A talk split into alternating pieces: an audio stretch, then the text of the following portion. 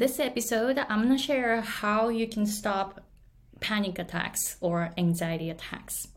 Hey guys, it's Aiko. I'm a business coach and also I help people heal their throats so that they can start voicing their opinions and start attracting more clients and become a happy entrepreneur. Uh, so today I want to share how you can stop anxiety attacks or panic attacks. People don't really talk about panic attacks um, publicly because I'm not sure, maybe uh, people may think about what others think about them.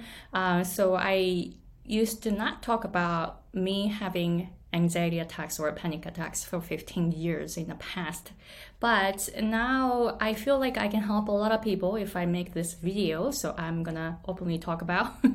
I'm gonna um, I'm gonna talk about um, how you can stop them because I have some experience of having panic attack attacks because I've had them for 15 years. And right now, I don't have any.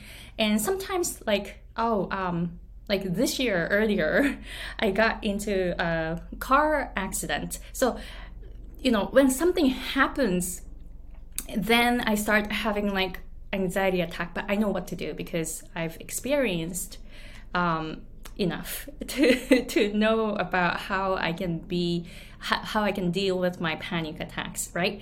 All right, so I will show you the steps. All right, so um, first off, um, you want to look at what you're eating. So that's a long term change, right? Like what you're eating, are you eating junk food? Are you eating food that has MSG or high fructose corn syrup or wheat or all kinds of stuff that gives you some like bad influence in your body? You want to take a look at your eating habit. So that's a long term um, uh, change, right? But for the short term change, uh, this is what you can do so you can massage your fingers around your nails. This actually works immediately, like almost immediately. So I use this massage um, to calm me down when I have a speech and then I get really nervous. Um, I can use this because when you massage your finger around your nails, and please skip your ring finger. You don't want to massage your ring finger. And the reason why is we have five fingers, right? And then thumb, index, middle finger, and then pinky, they have a parasympathetic nerve around the nail, right? So you want to massage here and you're activating parasympathetic nerves. So do that, but you want to skip your ring finger because your ring finger has syn- synthetic nerve around the nail. So don't do that because you don't want to activate your stimulus more, right? So skip this and then um, make sure that you massage like this. You can hold it for like 10 seconds and then let it go like that around your nail and like that massage like that. And 10 seconds and then let it go like that and then do that on both hands and then this actually works immediately seriously try it. But please skip your um, ring finger. You don't want to activate synthetic nerve right? Just focus on your parasympathetic nerves. All right, so that works so well and immediately, like almost immediately, right? And then the second thing you can do is to use a sound of just clapping.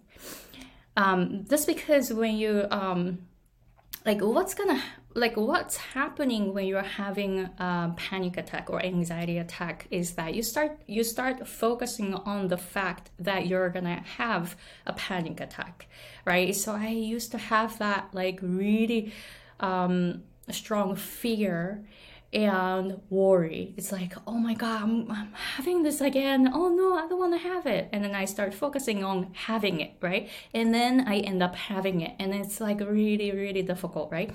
So um, interrupt your focus towards having a panic attack. So use your hands and then just clap your hands and then um, and that's it your focus will be shifted because of the sound and then one time i had a panic attack at night like when i woke up maybe like 2 a.m and then realizing oh my gosh I'm gonna have a panic attack, right? I was like, oh my god, what, what am I gonna do? This is happening again. This is so scary. So I went to the bathroom and then I'm like like really shaking and coming back from the bathroom. And when i came back from the bathroom the room was really really dark. So i didn't see that uh, there, there, there was um, headboard of the bed right? And then i, I accidentally hit my hand um, against the headboard and it kind of hard and it made a noise and then psh, and then i started laughing. I just hit it, I couldn't see it. And then I noticed that, oh, my panic attack just disappeared because my mind was interrupted. So from that experience, I started experimenting um, like interruption. Like when I when I feel like like when I felt like having a panic attack, I was like intentionally trying to interrupt myself from the focus of having a panic attack, right? So then it worked. So what you can do is just clap your hands and make that sound so that you're like, oh, oh, what was it? then the, your panic attack will be gone. So I want you to experiment that. Um, the third thing is to just start laughing so when I was searching online, like uh, what to do, what to do when I have a panic attack, right? And then a lot of people talked about breathing techniques, like focus on your breathing and then inhale, taking four seconds, stop four seconds, and then exhale for four seconds. You know, do that, right? and it didn't work for me because when i was trying to do when i was trying to focus on the breathing then i that's like focusing on having a panic attack right? And, and then breathing technique didn't work or breathing technique made my panic attack worse. So i did not like it. Like why do people recommend this? It doesn't work for me. So what i noticed that um, laughing works. so when you when you start having panic attack, you you are going into fear, like a massive fear of having it and it's really scary, right? So what you can do is just laugh about it.